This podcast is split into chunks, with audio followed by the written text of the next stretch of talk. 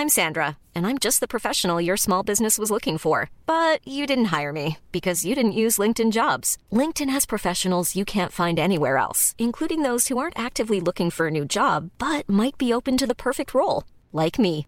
In a given month, over 70% of LinkedIn users don't visit other leading job sites. So if you're not looking on LinkedIn, you'll miss out on great candidates like Sandra. Start hiring professionals like a professional. Post your free job on linkedin.com/people today.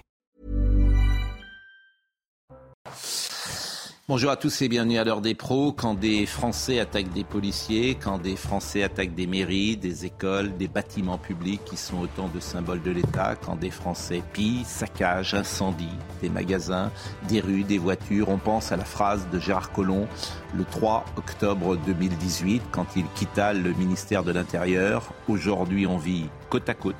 J'ai peur que demain on vive face à face. C'était il y a cinq ans. Gérard Collomb rapportait une situation dégradée dans les quartiers populaires. Elle n'a fait qu'empirer. Et il faut parler aujourd'hui non plus de tension ou d'émeute, mais de soulèvement. Avant qui sait la prochaine étape dont personne n'ose dire le nom, tant il glace le sang.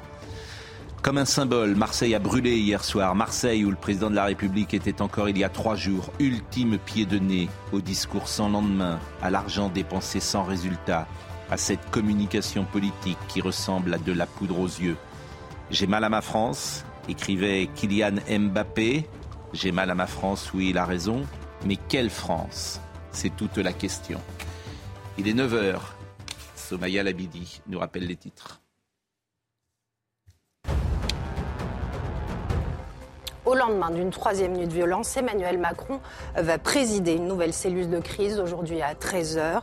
La deuxième en l'espace de deux jours. Le chef de l'État, qui se trouve actuellement à Bruxelles depuis hier pour un sommet européen, pourrait donc écourter sa visite pour pouvoir y assister. Ce chiffre à présent, au total, 667 personnes ont été interpellées sur tout le territoire. Dégradation de bâtiments publics, pillage de magasins et de banques et échauffourées sporadiques ont secoué de nombreuses villes de région parisienne et de province toute la nuit. Et puis les mots de la mère de Naël, elle a pris la parole hier dans une interview diffusée sur France 5. Elle assure ne pas en vouloir à la police dans son ensemble, mais à une personne, celui qui a enlevé la vie de son fils. Il n'avait pas à tuer mon fils, il y avait d'autres manières de faire souligne-t-elle. Alimata Fofana, Noémie Schulz, Laurent Geoffrin, Paul Melun, Mathieu Vallet et Thibault de Montbrial. Vous êtes restés avec nous quelques instants. Ce qui se passe en France est terrifiant. Euh, c'était annoncé et ça ne surprendra que ceux qui ne voulaient pas voir, ceux qui euh, couvent depuis euh, tant d'années dans ce pays. Je vous ai demandé de rester quelques instants, Thibault de Montbrial, vous étiez dans la matinale, parce que je vous écoutais, j'ai trouvé ce que, ce que vous disiez était particulièrement alarmant, inquiétant, et vous imaginez euh, même le pire ces prochaines heures. Ce qu'il faut que chacun ait à l'esprit, c'est que ce qui est en train d'arriver, tous les gens qui réfléchissent sur la sécurité ou qui font de la politique à, un niveau sérieux euh, savaient qu'un jour ça allait nous arriver. Dans un livre que j'ai écrit en 2015 qui s'appelle Le sursaut ou le chaos, je, rappelais que nous allions inéluctablement vers des incidents graves à cause de, et c'est une formule que je reprends volontiers aujourd'hui, 40 années de lâcheté et de renoncement, toutes couleurs politiques confondues. Nous n'avons pas voulu affronter à l'époque où nous le pouvions, les questions migratoires, les questions sociales, culturelles, religieuses qui en découlaient. Et nous avons aujourd'hui euh, une addition qui nous arrive sous une forme très lourde et avec euh, une situation qui n'est pas encore 100% hors de contrôle, mais on s'en approche. On est dans une situation qui est bien différente de 2005. Aujourd'hui, alors que nous n'en sommes qu'à la troisième nuit, il n'y a pas un département en France qui n'est pas touché. Des toutes petites villes le sont.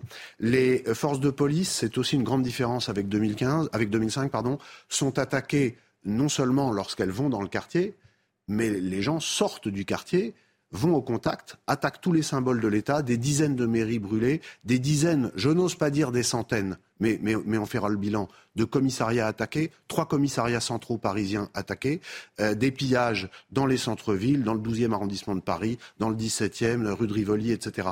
C'est-à-dire que nous sommes au bord du bord du moment où il faudra, et moi je pense qu'il faudra, et j'assume de le dire, utiliser la force légitime dans le cadre prévu par la loi et la proportionnalité euh, qui y est prévue. Pourquoi? Parce que, Pascal Pro, si cette nuit ou la nuit prochaine, l'État ne reprend pas la main, ce qui va se passer, c'est que la vie quotidienne des gens va être impactée. Après avoir attaqué euh, les, policiers puis les symboles de l'État, c'est les pavillons qui vont être attaqués. C'est les gens chez eux qui vont être attaqués. C'est-à-dire qu'une fois que la marée est partie, elle ne va pas s'arrêter toute seule. Ensuite, euh, l'économie de la France va être très fortement impactée. Là, ça va coûter des milliards. Ah mais euh, je prends juste l'exemple des transports en Ile-de-France. Hmm. Vous avez des trams, des nouvelles rames à 3 hmm. millions qui ont brûlé. Cette nuit, il y a 12 bus du dépôt d'Aubervilliers qui ont brûlé. C'est-à-dire que l'organisation du système de transport en Ile-de-France dans les jours qui viennent est d'ores et déjà perturbée. Donc, le, le gouvernement, pendant trois jours, a plutôt pas mal géré en, essayant de protéger, mais sans aller trop au contact parce qu'il y avait l'émotion, etc.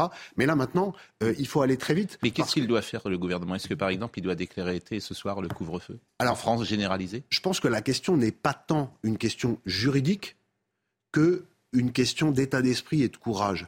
C'est-à-dire que si le ministre de l'Intérieur, qui jusqu'à maintenant sur ces trois jours, à mon sens, a fait un sans faute, si le ministre de l'Intérieur euh, dit qu'il euh, soutient, il le dit déjà, qu'il hmm. soutient ses policiers et ses gendarmes, mais qu'il les soutiendra, euh, y compris dans l'emploi de la force légitime, pour mettre fin à une situation qui est en train de mettre en péril l'équilibre du pays l'équilibre du pays. C'est la, survie au moins de la Ve République qui est en jeu. Si on n'intervient pas très vite, vous savez, c'est exponentiel. Quand des voitures brûlent le 31, le 31 décembre, ça commence par une, puis dix, puis cinquante.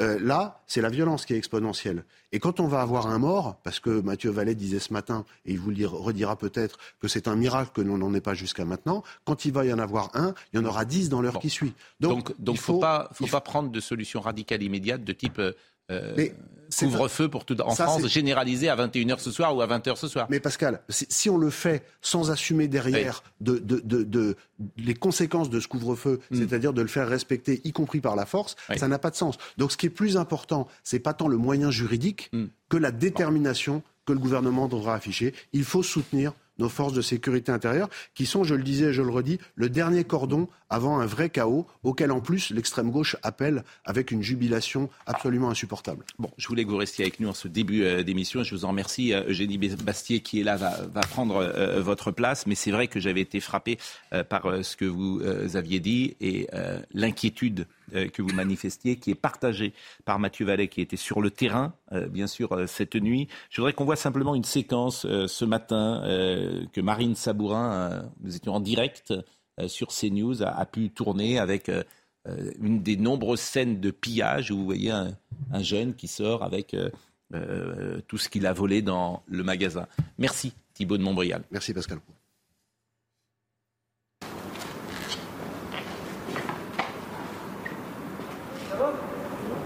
Travaillez ici peut-être Vous travaillez ici ah oui. ah oui. et vous, donc vous vous servez, c'est ça C'est ça, monsieur C'est qui c'est pas vous qui quoi C'est pas moi qui viens. Et toi, tu travailles ici Venez, avec venez avec ça. Allez-y, venez. Venez Passez. Allez-y, monsieur. Il y a la caméra. Venez.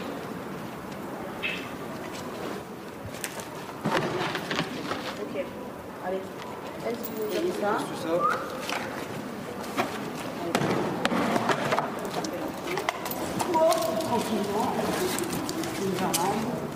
Mathieu Vallet, vous, avez passé les deux dernières nuits sur le terrain. Qu'est-ce que vous avez vu? Quels sont les jeunes gens qui étaient en face de vous? Ben, ce que j'ai constaté, euh, c'est une intensité qui augmente de manière exponentielle. Sur la nuit de mercredi à jeudi, on avait déjà des atteintes aux institutions, notamment des commissariats attaqués, des mairies, des établissements scolaires, des crèches, un centre des restos du cœur dans le département où je travaille, à savoir le Val-de-Marne. Et hier soir, c'était euh, l'apocalypse on a des émeutiers organisés qui incendient des véhicules au niveau des passages dans les quartiers où on progresse pour qu'on puisse être ralenti, pour qu'on puisse être fixé afin qu'on sert de cible à des cocktails Molotov, des pluies de projectiles et des tirs de mortier. Moi, j'ai reçu avec mes collègues nombre de tirs de mortier qui sont assez impressionnants et qui peuvent nous brûler grièvement. Et surtout, pour les interpellés qu'on fait, bon, majoritairement, ils sont issus des quartiers difficiles, très jeunes, très organisés, gantés, capuchés. Vous dites très organisés en fait, on a constaté dans euh, les téléphones portables qu'il y avait un échange sur les réseaux sociaux, notamment par le biais de Snapchat, qui était incroyable.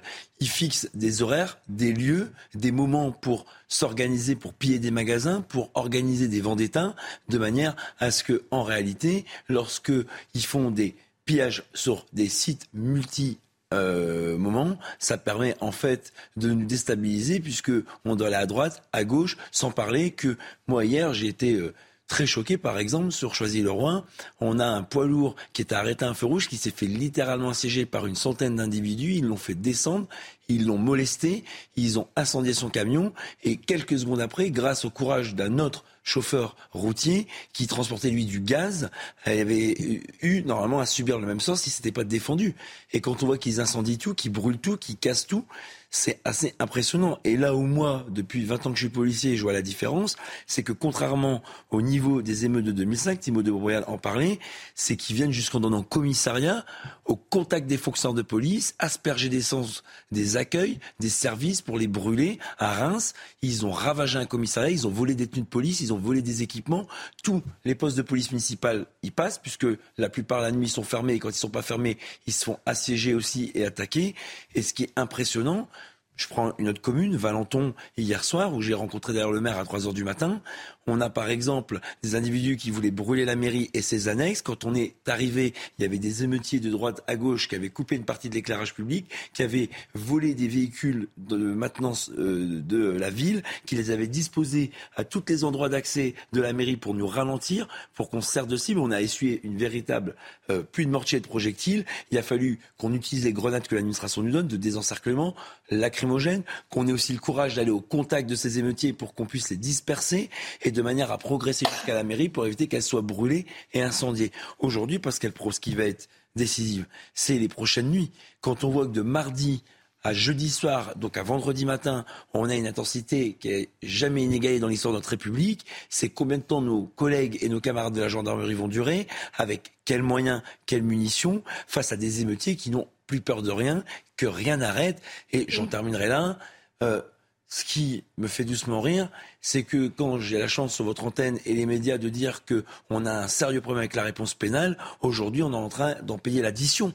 Quand vous avez des individus qui, de nuit, en groupe, organisé, attaque des commissariats, attaque des policiers, avec des cocktails Molotov, organise des pillages hmm. jusqu'au centre-ville de hmm. Paris, jusqu'au centre-ville des grandes agglomérations, en toute impunité, parce qu'ils pensent que rien ne peut leur hmm. arriver, c'est bien parce que il y a un souci avec la réponse pénale. D'ailleurs, vous remarquerez que dans nos interpellés, il y a de plus en plus de mineurs. Oui, c'est ça, que j'allais vous dire. Et quand, et quand j'évoque les mineurs, et quand j'explique qu'il y a un problème avec la justice des mineurs, et qu'on a beau avoir eu des réformes depuis l'ordonnance de 45, ça n'a rien changé. Il y a un totem d'immunité qui leur donne bah, un sentiment de toute puissance. Bah, vous dites ça, moi j'ai été éducatrice à la protection judiciaire de la jeunesse. Donc euh, j'ai travaillé avec des mineurs mm. qui ont commis des, délits ou des crimes.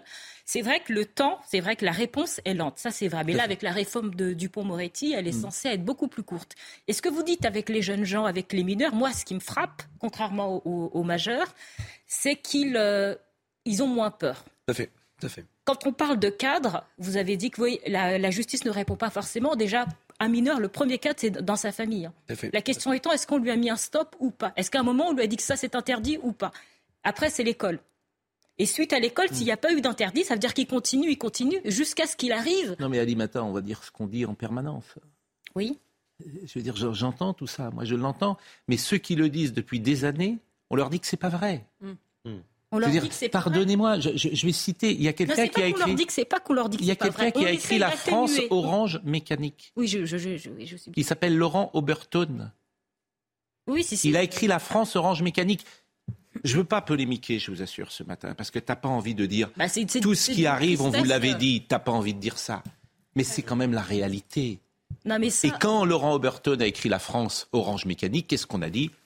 Extrême droite quand Éric Zemmour a dit attention, extrême droite.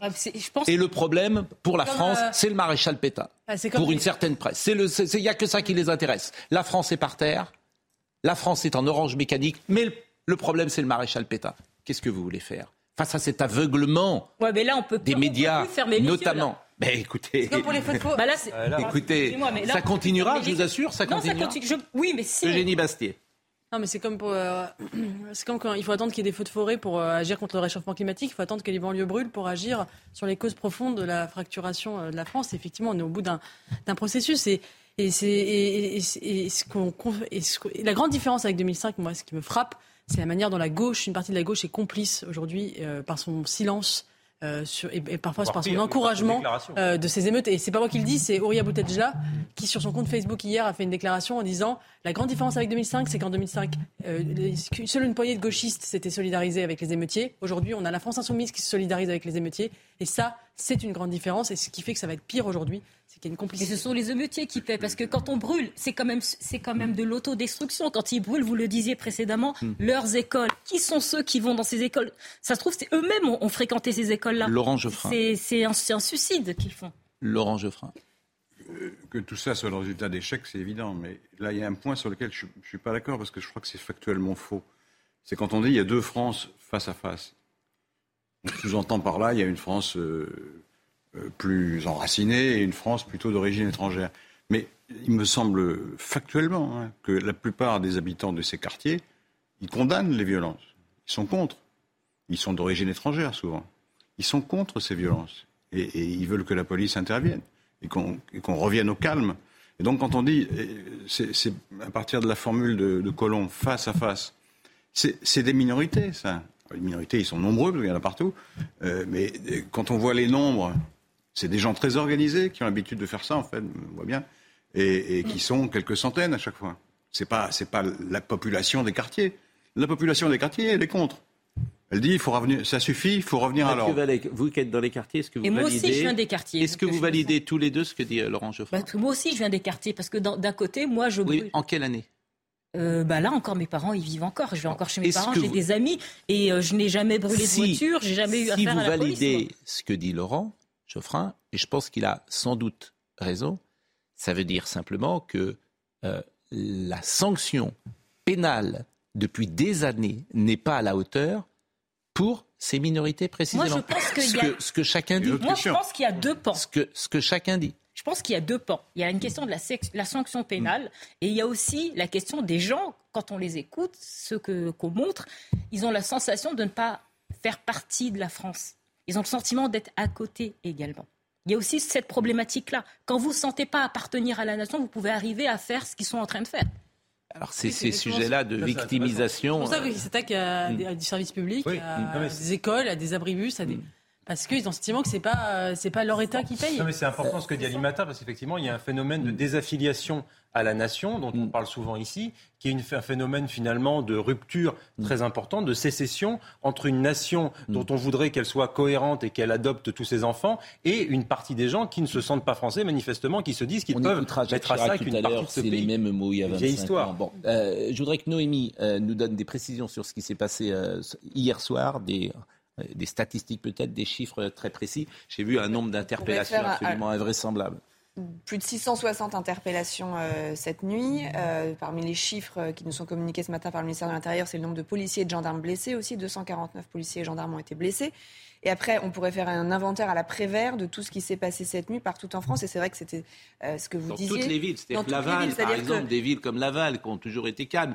Nantes, Roubaix, la, Rochelle, euh, euh, la mairie annexe et le bureau de poste qui sont pris pour cible, à Creil, Saint-Étienne, Montpellier, Mâcon, Metz, Cholet, Lambersart, Cergy, Argenteuil, Saint-Michel-sur-Orge, Aluin. Enfin, on a des, listes et des listes de, effectivement de, lieux où il s'est passé. Ce qui va coûter euh, des sommes folles. J'entendais juste que vous, disiez sur euh, le problème, c'est uniquement la question de la réponse pénale. Oui. Euh, je pense qu'on ne peut pas réduire ce qui se passe aujourd'hui, notamment parce que ce qui, ce qui frappe les, forces de l'ordre, c'est la jeunesse des, des, personnes que vous retrouvez dans la rue, des, jeunes entre 14 et 18 ans. Et ces jeunes-là, ils n'ont pas forcément eu déjà affaire à la justice. c'est surtout un âge où on ne pense même pas aux conséquences. Mais où sont les parents On se dit même pas. C'est ça la question. Mais, tout doit changer. Quand, je, dis en permanence qu'il faut changer de logiciel, c'est-à-dire que les parents doivent être responsables. En fait, il faut tout changer. Depuis 40 ans, tout effectivement, ces jeunes-là, ils ne pensent pas une seconde à qu'est-ce que je risque 40 ans, Depuis 40 ans, tout ce qui a été tenté ne marche pas.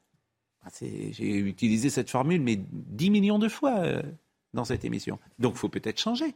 Puisque ça ne marche pas, on peut peut-être changer les lois, changer, euh, euh, effectivement, euh, mettre la responsabilité, pourquoi pas sur les parents, proposer des choses qui peuvent en tout cas changer. Par exemple, avec la réforme de la justice des mineurs d'Éric Dupont-Moretti, les parents sont, vous savez, maintenant c'est en deux temps, il y a très vite, on statue sur la culpabilité. Si, si, vraiment. Mais on vient d'avoir un exemple avec la mamie de Cannes qui va être, non, qui a, non mais pardonnez-moi, je vais prendre un exemple très simple. vous, allez trouver que ça n'est pas assez sévère, mais ça a été beaucoup plus rapide que ça l'aurait été avant. Mais, est-ce que vous vous rendez compte, Noémie, que tout le monde a vu ces images de la mamie de Cannes qui a été violentée, agressée par deux jeunes.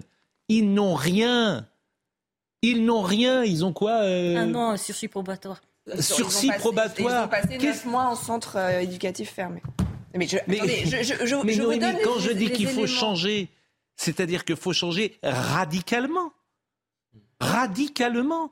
C'est-à-dire que les atteintes aux personnes, dès la première, doivent être sanctionnées d'une manière radical. Mon propos était de dire que on continue. Mon propos était de dire que maintenant les parents doivent assister aux, à ces audiences et que s'ils ne que s'ils n'y assistent pas, ils peuvent eux-mêmes les parents d'enfants qui, sont qui ont affaire à la justice maintenant sont tenus d'être présents aux audiences et s'ils ne sont pas présents, ils peuvent avoir une amende. C'était c'était en ça que C'est quoi changer radicalement? Refus d'obtempérer, c'est prison directement peut-être. C'est ça qu'il faut changer. Alors après, on va me dire, il n'y a pas de prison État. Euh, tout ça est possible. Mais si vous ne changez pas tout, bah vous aurez les mêmes causes, produisent les mêmes effets. Donc on peut multiplier. mais vous supposez que les causes sont uniquement euh, l'absence de répression. Il y a peut-être d'autres causes. Mais pour il faut regarder les causes en je Vais, je vais dans votre sens. Je pense que vous avez raison en fait sur mhm. euh, le constat. Je pense que c'est une minorité.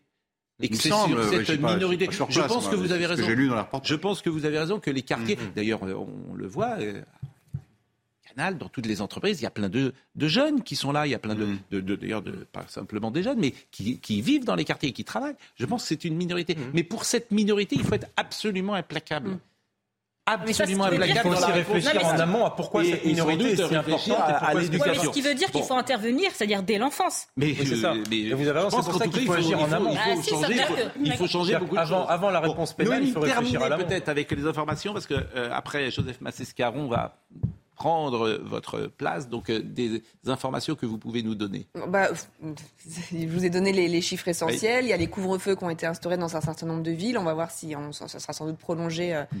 Euh, ce soir. Il y, a, des couvre-feux dans certaines villes? Oui, vous avez euh, Couvre-feu à partir de quelle heure? Couvre-feu euh, annoncé ce, hier soir, il y avait Clamart de 21h à 6h du matin, c'est en vigueur jusqu'à lundi matin. C'est-à-dire quoi couvre-feu? C'est-à-dire que par exemple les restaurants sont fermés, on peut pas aller au cinéma, il y a impossibilité de circuler dans la ville après 21h c'est ça que ça veut dire Pour les mineurs, non, Ou c'est qu'on ne peut pas sortir. Normalement, le principe du couvre-feu, c'est qu'on ne peut pas sortir de chez soi. Oui, alors vous savez, selon, la, selon ce que le maire décide, ça peut être, euh, on peut cibler, on peut dire que les jeunes qui ont de moins de tel âge n'ont pas le droit de sortir sans être accompagnés par un, par un adulte. Il faudrait que je regarde effectivement dans le détail ce qui a été décidé pour toutes les villes qui ont. C'est commun, il me semble que c'est les mineurs qui sont les mineurs non accompagnés, c'est ça. Après, ils ont rajouté une chose. Oui, donc. Euh, donc c'est. Euh, Est-ce que vous diriez que la situation est hors contrôle pour les forces de police? Non, pour l'instant, on a euh, beaucoup de policiers qui euh, reviennent sur euh, leur temps de congé, hormis ceux qui sont en congé annuel, c'est-à-dire les congés qui sont obligatoirement dus par l'administration. On a énormément de collègues qui sont solidaires et l'esprit de corps fait que on a cette solidarité qui nous permet d'affronter l'adversité à l'extérieur. Mais euh, je réponds juste, si je peux me permettre, sur le profil des, émeutiers. Moi, je veux bien qu'on me dise que quand on est mineur, on pense pas aux actes qu'on va commettre. Euh, moi, je fais des auditions en tant qu'officier de police judiciaire et j'ai souvent des mineurs qui me disent de toute façon, je risque rien. J'ai déjà c'est pour ça traité la justice. Non, mais c'est une certitude. Et moi, hier, quand je progresse avec mes effectifs, avec mes collègues dans certains quartiers, quand vous voyez à 14 ans, puisqu'on a interpellé des mineurs de 14 ans avec des mortiers qui sont à la main, à bout portant, qui viennent oui, vous sont les plus dangereux. Hein. Euh, non mais non mais ils viennent nous charger. C'est pas nous qui allons interpeller les individus sur certains moments depuis de nuit, c'est eux qui viennent nous charger. On est parfois obligé de se réfugier derrière nos véhicules, dans des halls d'immeubles, derrière des abris, pour pas être brûlés au second degré. Hum. Après, on reprend le dessus parce qu'on a des munitions, parce qu'on a des renforts qui arrivent, hum. mais on a des profils, et moi je suis désolé, on paye euh, une idéologie de certains magistrats qui estiment qu'il faut une culture de l'excuse avant une culture de la sévérité. Laurent Geoffrin, je vous inviterai à l'occasion à aller au tribunal. Je suis pas pour la culture de l'excuse, je le coupe tout de suite. Mais j'ai pas dit ça, mais à chaque fois vous. Bah si, vous. je je. Vous fais une invitation. je vous invite à, venir avec moi au tribunal judiciaire hmm. d'Evry, de Bobigny, hmm. où on a l'impression que quand on interpelle des mineurs de 15 ans qui arrachent des sacs à main à des mamies ou des chaînes à des femmes enceintes, on a l'impression que l'auteur délinquant qui reconnaît pas les faits ou qui est confondu grâce à la vidéoprotection, à l'ADN ou à des témoignages, et ben lorsqu'il arrive devant le juge pour enfants, en fait, ça en devient la victime. Non mais on peut les interpeller d'hier soir, ça va être intéressant de voir qu'est-ce qu'on eh ben, va. Bah, les 600 euh, Qu'est-ce qu'on va en faire ces interpellés des euh, Je citais tout à l'heure ces deux jeunes qui ont euh, agressé une mamie. Donc mm. déjà, ils devraient être jugés immédiatement, à mon sens. Quand je dis changer les logiciels, ça devrait être que chacun comprenne, quand il y a une image forte comme ça qui vient dans le débat public, que chacun comprenne la sanction qui, arrive immédiatement. Ils ont été, la on a statué sur la culpabilité. On a statué sur la culpabilité. Oui, on a statué et après, sur, on... Mais non, mais c'est, bah, ils ont été déférés ces, mineurs. Hein. Ils ont passé ensuite 10 mois en centre éducatif fermé et, c'est la réforme qui veut qu'à l'issue de ce délai, on statue sur la peine. Et vous disiez tout à l'heure, euh, ces jeunes gens ne se sentent pas français. Euh, si vous permettez, moi je pense qu'ils sont surtout pas élevés, encadrés, éduqués. Ah, mais ça, ouais, mais ça, ça va. Pardonnez-moi de le dire comme ça. Non, mais la mère de Noël était une mère seule. Oui, voilà, mais ça va ensemble parce que 40% des jeunes délinquants ont des mères seules. Il n'y a pas de père. En tout cas, on va continuer. L'absence de père joue énormément. Oui. Ça veut dire que l'absence de père, l'absence d'autorité derrière, c'est ça.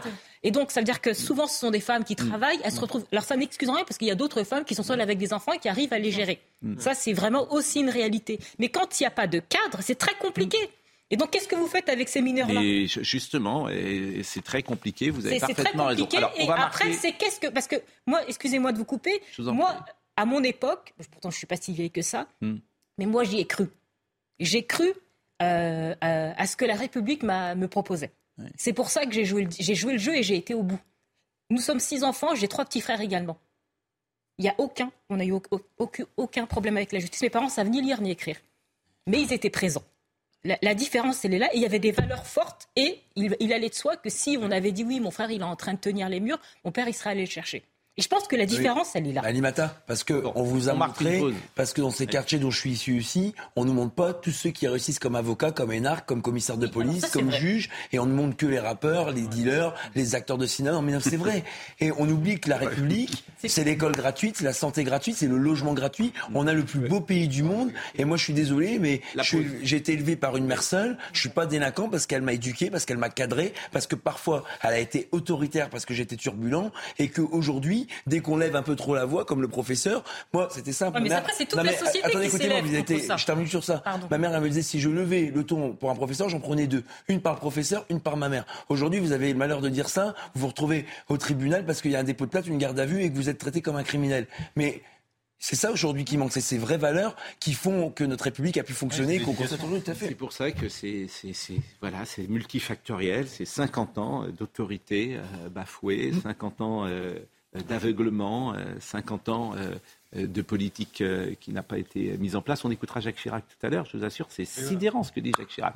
Je vous remercie Noémie Schulz, vous restez évidemment près de nous jusqu'à 10h30 et plus sans doute.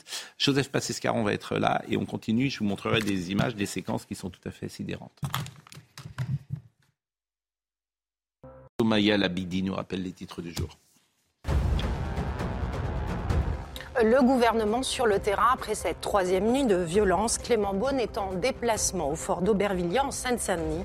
Le ministre délégué chargé des Transports était accompagné de Jean Castex pour constater les nombreux dégâts commis cette nuit. Un dépôt de bus de la ville a été incendié et au total 12 bus y ont été incendiés.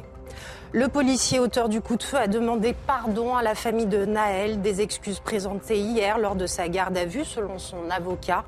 Il est dévasté, il ne se lève pas le matin pour tuer des gens, il n'a pas voulu tuer, insiste son avocat, maître Laurent Franck-Liénard. Le fonctionnaire a été mis en examen pour homicide volontaire et placé en détention provisoire hier, une décision qui devrait faire l'objet d'un appel dès ce matin.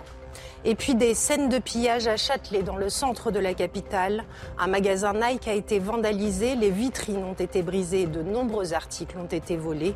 Euh, vous pouvez constater hein, sur ces images l'étendue des dégâts commis cette nuit. Éloi Rochebrune est avec nous, vous le connaissez, il est journaliste dans l'émission Enquête d'Esprit. Il se trouve que vous habitez dans le 14e arrondissement et que ce 14e arrondissement, donc quasiment dans le centre de Paris, a été euh, cette nuit euh, l'objet de beaucoup de violences. On verra avec vous les séquences que vous nous avez rapportées. Simplement, deux, trois séquences. Et là, il faut avoir aussi le courage de le dire. Euh, avec ce pillage au Châtelet et au magasin Nike qu'on va voir, on est bien loin de la mort de Naël. Ah hmm. On est bien loin de la mort de Naël.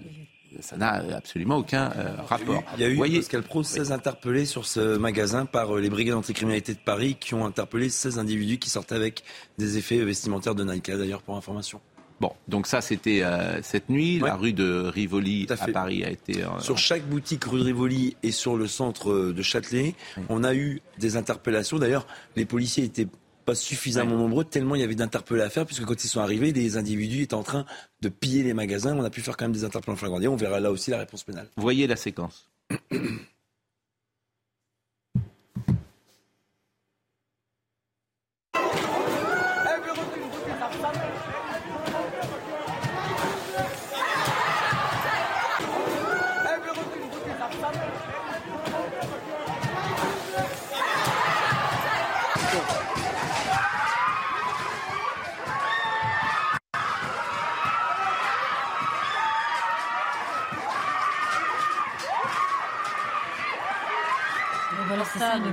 Qui... En fait, c'est absolument terrible. Euh, ça, c'est une différence avec 2005 quand même. Il n'y avait pas eu de pillage dans Paris. C'est terrifiant, dans Paris. Et là, il y a, y a, un cran qui, qui, qui monte. Mais, mais, le commissariat, là, qui est juste derrière, dans les Halles, il a été fermé celui-là. Il a été fermé. Comme ça, de la, près de la place des, Parce que c'est ce que je voulais dire, c'est que maintenant, dans les Halles, ce commissariat, d'abord, ça a commencé avec des barricades, hein, mmh. parce qu'il se protégeait. Ça fait quand même des années qu'il se protège. Et aujourd'hui, maintenant, il est fermé.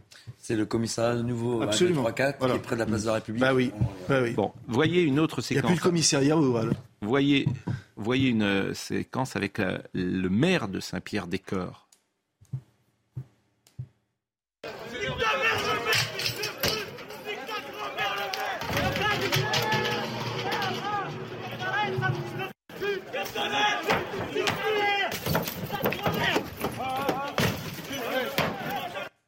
Le maire de Saint-Pierre-des-Corps, on lui brûle sa voiture.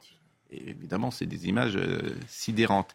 Euh, un, bus, cette fois-ci à Reims. Ah,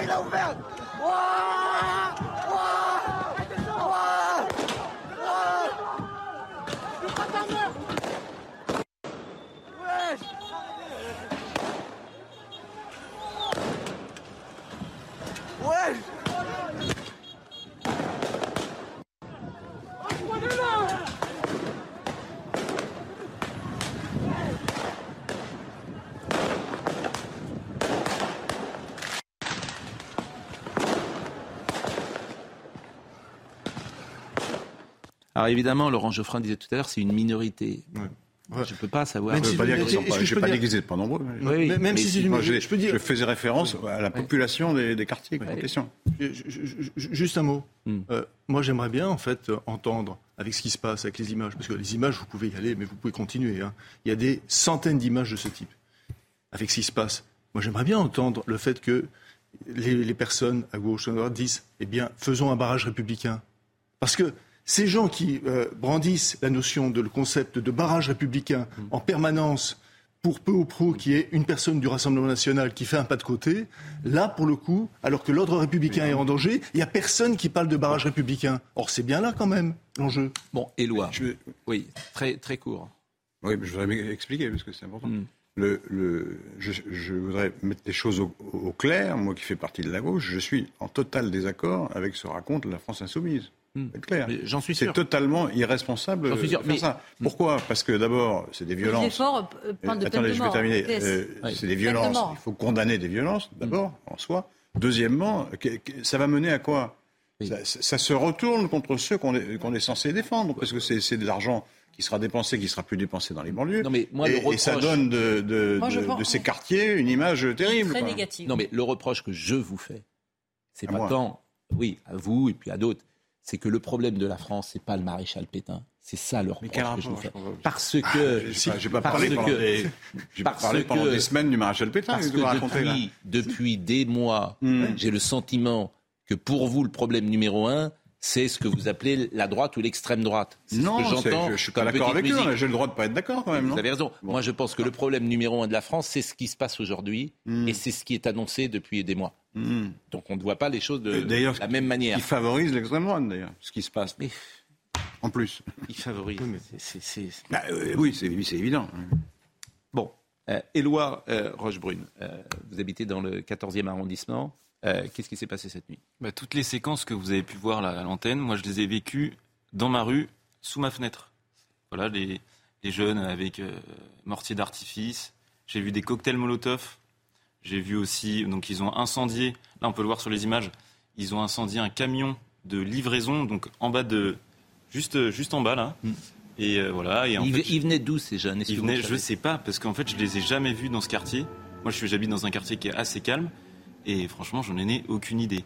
Euh, ils étaient tous cagoulés, tous habillés en noir, euh, méconnaissables, on pouvait pas les reconnaître, ou alors avec un masque chirurgical pour pas être reconnu. Et voilà, vous avez vu voir sur les images un camion incendié, et moi, j'ai vu de mes yeux une personne prendre un sac poubelle, casser la vitre passager poser le sac poubelle, allumer le sac poubelle dans l'habitacle du camion pour créer un incendie et donc créer du désordre. Et, il y avait quelqu'un dans cette... Euh, non, il n'y avait personne.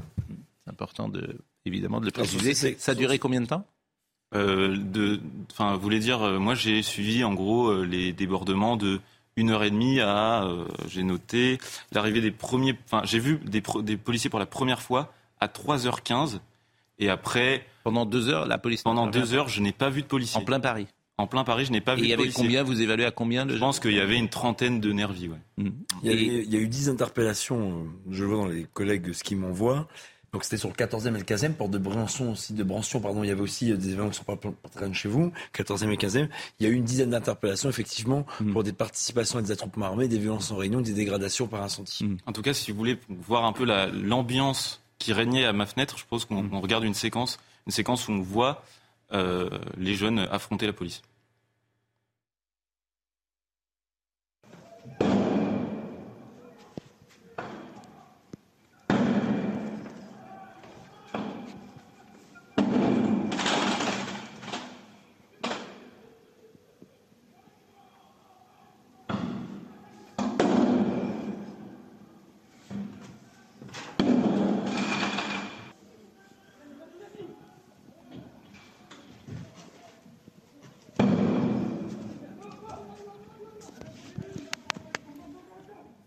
Donc là, les policiers étaient intervenus et sont voilà, tirs de mortier. à 3h15 euh, justement. Mais les riverains, ils sont. Bah, les riverains, j'ai vu plusieurs personnes descendre dans la rue, essayer d'arrêter euh, les débordements, mais enfin, seul face à la masse, euh, impossible.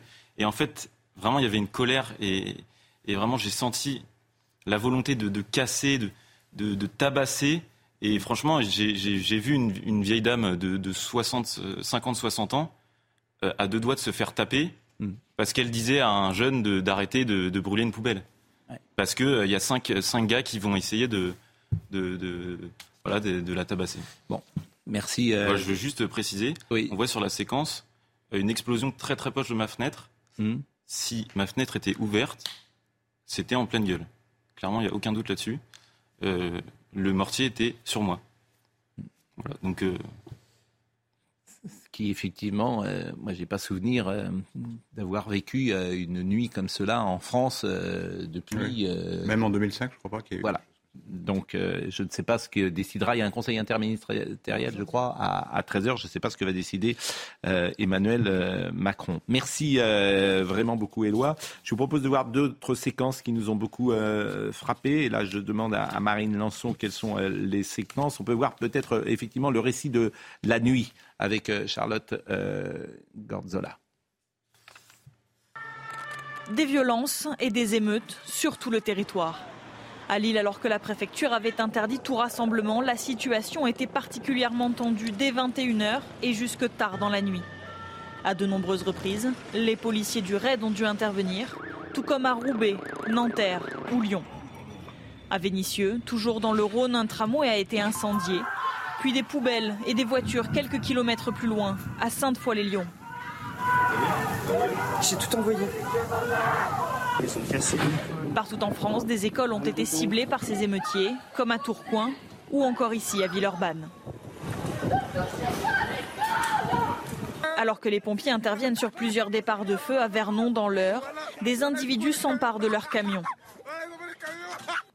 Des magasins et des supermarchés ont été pillés, en témoignent ces images à Paris ou encore à Nantes. Alors que 40 000 forces de l'ordre ont été déployées sur le terrain dans toute la France, les autorités craignent déjà, pour demain soir, une quatrième soirée de chaos. Mathieu le RAID et la BRI sont euh, sur place. Mais pour le moment, il n'y a pas de tir d'armes à feu euh, sur les policiers. Non, pour l'instant, non. Par contre, il y a un risque avéré que des émeutiers puissent utiliser des armes longues, notamment des fusils à pompe ou d'autres armes qu'on peut connaître dans les quartiers, contre les policiers. On a vu dans certaines villes de France des caméras de vidéoprotection être attaquées à l'aide d'armes longues. Mais pour le moment, c'est pas arrivé. Tout à fait. Donc c'est pour ça que le ministère de l'Intérieur a décidé de mettre du GIGN, de la BRI, Brigade de recherche et d'intervention, qui d'habitude gère le haut du spectre de la délinquance de la police judiciaire, et le RAID, qui habituellement traite quand même des forcenés, des retranchés, des euh, terroristes. Mmh. Donc, euh, les fois où moi j'ai vu ces unités rentrer en action, c'était en 2007 à Villiers-le-Bel, lorsqu'on avait des émeutiers qui avaient utilisé des fusils à pompe contre des CRS, notamment lors de la ZAC de la Ceriseraie, après cet accident entre la voiture de police et la moto de Moussine et Larami. Et ensuite, lorsqu'à la Villeneuve, à Grenoble, il y avait eu un braquage au casino Uriage et que les individus s'étaient réfugiés dans leur quartier, avaient tiré sur les policiers et que durant les violences urbaines qui avaient suivi le décès de l'un de ces auteurs, il y avait eu aussi des tirs sur les policiers. Donc euh, c'est pas anodin qu'on ait suscité qui s'engagent. Alors l'avantage, c'est qu'ils ont des blindés et que ces blindés, hier par exemple à Nanterre, entre les, tout à fait, entre les carcasses de véhicules, entre les barricades enflammées, entre tous les objets qui servent de ralentissement à la progression des forces pour reprendre du terrain, on arrive par ces blindés sans exposer nos collègues à les protéger et à progresser plus rapidement. Alors parmi les images euh, et les séquences qui tournent sur tous les réseaux sociaux, et comme disait euh, Joseph, euh, on peut en voir euh, des dizaines. Il y a ce riverain qui protège sa voiture et qui se fait tabasser. Regardez.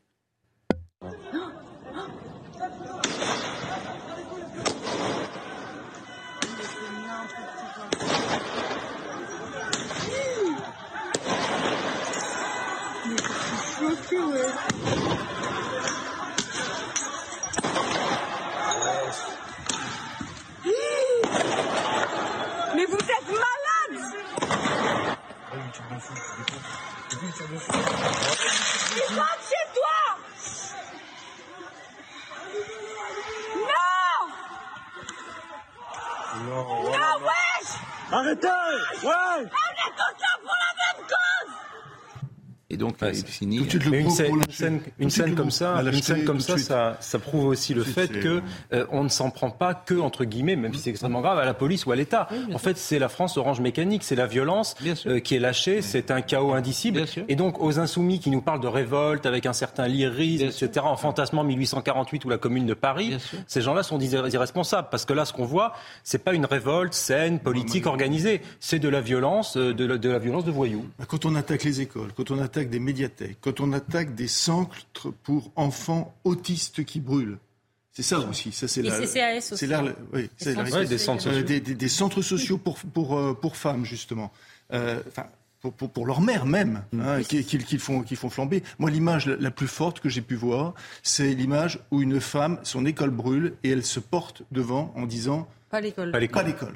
Alors là, pour moi, c'est alors là, c'est extrêmement. Ce que je trouve extraordinaire, hein, si vous me permettez quand même, c'est que des gens qui ont pris la parole, je pense à Omar Sy, euh, Kylian Mbappé ou Jules Koundé, j'attendrai qu'ils prennent la parole pour demander le calme. Ils n'ont pas appelé au calme? Non, euh, peu, c'était au moment du. Euh, ils ont pris la parole au moment. Il y, a deux, il y a deux moyens, il y a deux leviers pour appeler au calme qui restent dans, dans ces quartiers-là. C'est euh, les parents, les mères, les mères, les mères. Les mères et c'est d'ailleurs le, maire de, je ne sais plus quelle ville euh, a appelé les parents à, garder leurs enfants chez eux. Et, parce que y a la, dernière option, la dernière option, c'est Michel Aubin qui le dit dans le Figaro aujourd'hui, c'est les responsables religieux. Il y a des scènes cocasses. Il y a que qui ont une influence. Je sais pas dans, si vous avez vu, Eugénie, il y a des scènes, il y a des scènes qui ont une influence véritable dans ces quartiers qui sont hors de contrôle. Il y a des scènes cocasses où on a vu quand même sur les réseaux sociaux des parents littéralement mettre des gifles à leurs enfants hier soir aller les oui, chercher. Et il y en a un qui l'a mis dans le coffre de la voiture. Je ne sais pas si on a l'image, mais c'était délicat de passer cette image parce qu'effectivement on pouvait reconnaître euh, et le père et le fils. Donc on a décidé de ne pas la passer. Le père va aller en garde à vue pour. Par contre, on quand vous montrez cette séquence-là, juste si je peux témoigner du ressenti d'hier, je peux vous dire que moi, malgré les 19 ans de police avec mes collègues en bac départemental qui sont quand même des policiers aguerris, lorsqu'on progresse dans ces quartiers, la hantise, c'est d'être isolé face à ces émeutiers qui, Bien sûr. on, on l'a vu, certains de vos collègues, quand ils étaient isolés, se prenaient des rafales de coups. Il y a deux ou trois séquences que je voulais vous montrer. On peut avoir une pensée également pour euh, le président du CIO, qui doit voir ça parce qu'on est un an des Jeux Olympiques, Thomas Bach, un Allemand. En plus, si tout a, euh, si le réseau euh, d'infrastructures est en difficulté, le réseau de transport en Ile-de-France, je, le répète, la facture de ce qui se passe euh, depuis trois nuits et qui peut-être va se prolonger, la facture va être euh, absolument. Euh, On a incendié d'ailleurs certains chantiers de maires qui avaient engagé des millions d'euros et qui vont pas pouvoir mener leurs travaux à bien à cause des dégradations qui ont eu lieu. Mais moi, j'ai une question. Si je peux me permettre, j'ai juste une question. Là, vous allez peut-être trouver ma question bateau. Mais Comment se fait-il qu'on en est arrivé là? Parce que là, vous allez dire, ça veut dire, j'espère qu'on va pouvoir arrêter ça. Hmm. Mais la question étant que le risque, c'est que ça se répète. Même si, ça prend quelques mois ou quelques années, ça va se répéter. C'est très simple, par, par déni, madame. Ça n'existe pas. Non, mais là, aujourd'hui. Mais ça n'existe pas.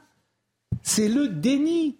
Et ceux qui pointent ça, je l'ai dit tout à l'heure, j'ai cité un bouquin, la France euh, Orange Mécanique, on leur dit, ça n'existe pas. L'espace médiatique ne veut pas entendre ça. Ouais, mais là, quand même, on peut pas. Mais il n'y a pas de. Mais, mais regardez nos confrères. Regarde, écoutez-les. Non, mais je les Depuis hier, depuis hier, la différence qu'il y avait entre hmm. le traitement de cette affaire dans l'espace médiatique, ça va peut-être changer ce matin, et la réalité de l'opinion publique. Les gens, qu'est-ce qu'ils disent, les gens, quand vous les écoutez Vous dites effectivement un refus d'obtempérer, hmm. ça ne peut pas m'arriver à moi parce que quand je vois un flic, je m'arrête. Non, mais ça, ça, on est d'accord. Voilà ce que les uns et les autres oui. Oui, mais par contre, il y a une chose, moi, que je vais ajouter. Alors évidemment, bien sûr que cette euh, mort était évitable, bien sûr qu'elle est ouais, mais il y a une chose, moi, tout de même, que je vais ajouter quand vous dites ça. Bien sûr que quand un policier vous demande de vous arrêter, vous arrêtez, c'est la moindre des choses. On est tous d'accord là-dessus. Ça n'excuse en rien ce que je vais dire juste après. Par contre, il y a un élément qu'on ne peut pas nier, c'est que certains se font arrêter plus que d'autres. Et je pense que ça, ça joue également. Mais alors, ça n'excuse pas, je ne dis pas que mais, euh, mais, mais, pourquoi, mais pourquoi se font-ils arrêter plus que d'autres Peut-être? Pas forcément parce que pour, la, couleur de leur peau, parce que simplement euh, dans les quartiers, il y a sans doute plus euh, de soucis de ce type. Et donc, par prévention, j'imagine, que les euh, policiers qui sont sur le terrain sont... On nous fait croire, non, mais on nous fait croire que ça n'existe pas la discrimination. On n'a rien fait, ça, ne change pas la... Non, mais, mais vous avez... Je pose la question, est-ce que la discrimination, elle existe ou pas? Elle existe, mais je ne pense pas qu'elle soit au faciès. Évidemment. Elle est au faciès. Je ne pense pas qu'elle est au faciès de la couleur parce que vous dites c'est c'est parce qu'il y a plus de délinquants dans les quartiers, etc. Ah, D'accord. Mais quand on est quand on est soi-même noir ou arabe et qu'on n'a rien fait, le, que, quelle que soit la raison, on dit mais, pourquoi on m'arrête tout le temps Mais non, mais, vous avez, on va pas dire c'est formidable, mais il m'arrête. Je pense que, si on, je pense que si on est noir et arabe là-dessus, non mais la, discrimination faciale, je sais pas. Vous avez raison, mais il n'empêche comment on en est arrivé là? Par le déni. Ça n'existe pas. On ne veut pas voir le stade. Vous avez vu ce qui s'est passé au stade de France? Lors de la, euh, de la rencontre euh, Liverpool. On ne veut pas le voir. C'était déjà, c'était comment dire, c'était avant. Mais là, vous exagérez comme toujours. J'exagère. Oui, vous en partie raison et en partie tort. Parce que en quoi j'exagère les, papiers, Attendez, laissez-moi terminer. Les papiers ou les reportages sur les difficultés, la délinquance dans les cités, les cités ghettos, J'en ai lu 92, donc vous dites on ne veut pas le voir. Si, il y a des reportages tout le temps dans la presse, à la télévision, à la radio, sur ces choses-là. Le Stade de France, par exemple, c'était avant-coureur. Ce qui s'est passé il y a quelques mois, c'est absolument incroyable. Ce qui s'est passé. Oui, je sais, mais on en a des parlé. Attaques euh, d'intelligence. C'est pas les supporters anglais. C'est pas les supporters anglais, c'est des gens qui arrivent stade qui ont été débrouillés. très vite. Bon, on va marquer. Depuis 1977, c'est 100 milliards. C'est pas, c'est pas juste un trait budgétaire, c'est 100 milliards qui ont été consacrés aux banlieues. 100 milliards en tout. Ah, mais ça, c'est pour faire du 100 gadget. Milliards. Moi, je suis. moi, j'ai vu. Allez, qu'est-ce qu'il y a La pause, la pause parce qu'on est en retard et on continue cette discussion. On écoutera Gérard Collomb, c'était il y a 5 ans. On écoutera Jacques Chirac, c'était en 2005. On en est au même point. À tout de suite. À 10h, Somaya Labidi. Au lendemain de cette troisième nuit de violence, Elisabeth Borne a convoqué euh, plusieurs ministres pour une réunion à Matignon. La première ministre euh, dénonce des actes inexcusables et réitère son total soutien aux forces de l'ordre et aux pompiers mobilisés. Illustration de la violence des émeutes qui ont secoué le pays hier soir, un supermarché a été pris pour cible à Saint-Herblain, en Loire-Atlantique. Le magasin a été dépouillé après une attaque à la voiture bélier, comme vous pouvez le constater sur ces images. Et puis l'heure est aux constatations. Un dépôt de bus de la ville d'Aubervilliers en Seine-Saint-Denis a été incendié. 13 bus ont été détruits, dont 12 totalement incendiés selon Jean Castex, PDG de la RATP, qui s'est rendu sur place aux côtés de Clément Beaune, le ministre délégué au transport. Bon, Gauthier Lebret, on va parler politique avec les réactions. Avant cela, quand même, je voudrais vous. Le syndicat de la magistrature, à l'instant, vient de produire un communiqué. Mort de Naël, ce n'est pas la justice d'éteindre une révolte. Euh, je découvre en même temps euh, ce communiqué. Hier, laxiste endocriné, politisé, accusé de tous les maux. La justice serait donc de nouveau parée de ses vertus pacificatrices. Il est dit également, euh, j'essaye de vous lire les choses les plus importantes, au-delà de la question du traitement judiciaire de l'affaire, la question que pose la mort d'un adolescent tué par un policier après un refus d'obtempérer est bel et bien politique. Et cette phrase, euh, évidemment, on pourrait la commenter. Le syndicat de la magistrature demande l'abrogation de la linéa 4 de l'article L 435.1 dont j'ai souvent parlé, du Code de la sécurité intérieure qui permet l'usage des armes en cas de refus d'obtempérer, la hausse terrifiante des morts et blessés par tir des policiers, la hausse terrifiante des morts et blessés par des tirs policiers, il y en a eu 13 hein, en 2022, 13. Mais il y a eu surtout euh, une, euh, beaucoup plus de refus d'obtempérer. Et sur les 13, il y en a 5 qui sont mis en examen et 8 où la justice n'a pas poursuivi. Euh, dans le cadre des contrôles routiers, sont autant de preuves tragiques d'une insécurité grandissante pour les citoyens dans leur relation avec la police. Insécurité, d'accord. Donc, donc pourquoi je vous lis le syndicat de la magistrature? Évidemment, tous les magistrats ne sont pas sur cette ligne-là, mais il y a des forces en France. On va parler de la France insoumise. Je parle souvent de l'espace médiatique. Les journalistes, la une de Libération ce matin. La une de Libération, vous qui avez travaillé euh, longuement à Libération, je ne sais pas ce que vous, pensez de, de, cette une mort de Naël. Forcément, les gens se rebellent. Hmm. C'est ça la une du journal. Parce qu'il y a une erreur d'analyse là. Une erreur d'analyse. oui, bon, c'est la une de Libé. Mais ça veut dire quoi? Ça veut dire qu'effectivement, bah, euh, cet espace médiatique, les, journalistes, ils ont deux ou trois, euh, euh, comment dire, références.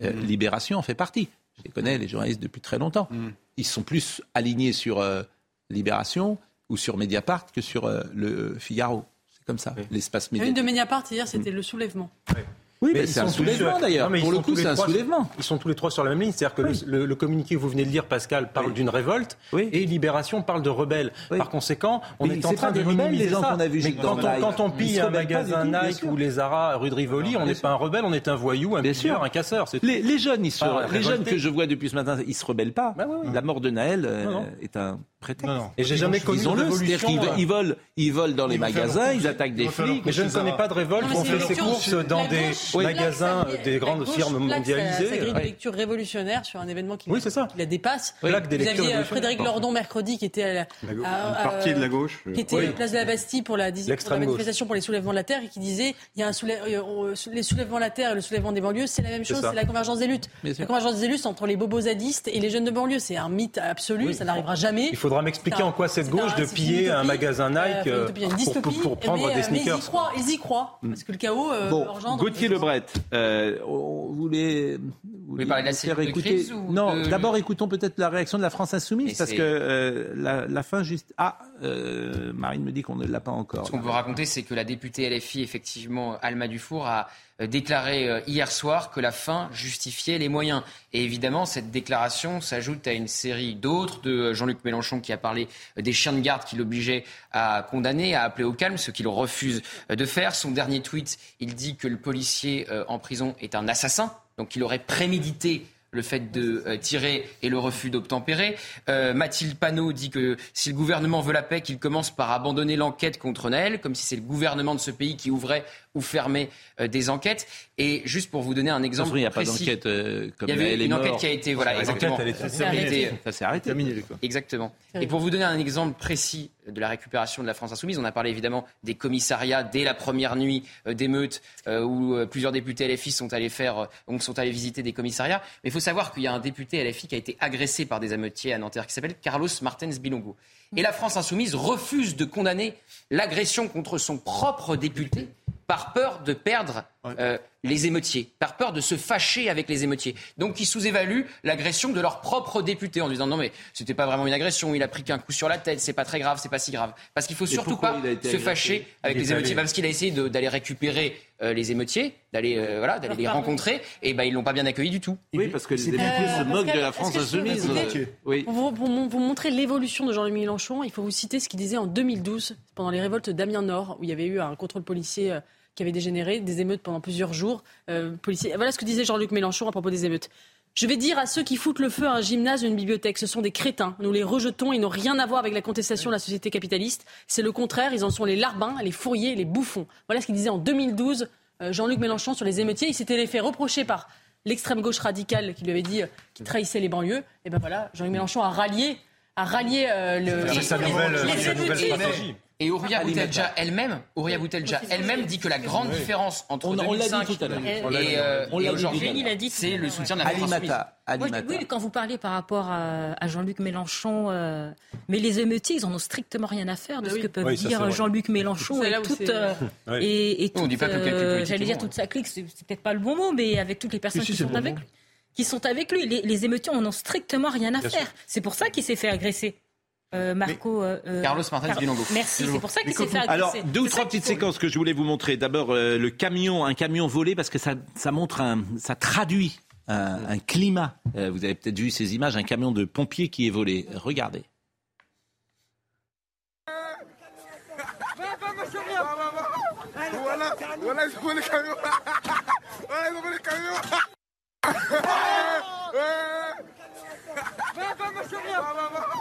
Voilà. Voilà, ils ont les camions. Voilà, ils ont les camions. Vous voyez bien que c'est débile. Et puis ce qui est incroyable, mais bien sûr, on est, incroyable, c'est d'entendre ricaner. Je connais pas une seule révolte ou révolution dans laquelle les gens ricanent. C'est ça qui rend assez bizarre. Non, les ricanements derrière un écran, les ricanements, les ricanements et les non, mais on voit bien Alimata, derrière des scènes de violence, c'est assez particulier. Alimata a dit les choses. Voilà, c'est des c'est des pauvres diables. Et vous avez dit c'est débile. Et je crois que c'est sorti du cœur. Et vous avez raison. C'est des gosses qui sont pas éduqués manifestement, qui comprennent, qui savent pas ce qu'ils font. Ça les amuse, qui prennent ça pour un jeu. Et, on voit bien tout le travail qu'il y a à faire pour encadrer, accompagner tous ces jeunes. Euh, bien, bien évidemment. Et on voit bien comment ils sont laissés euh, manifestement. Depuis un euh, certain temps, ils sont laissés pour arriver quand même à faire ça. Ben, je pense. Alors attendez, attendez, parce qu'il y a deux trois séquences que je vais vous montrer. école, tir de mortier dans une école. Ils ont cassé l'école. Ils rentrent dedans.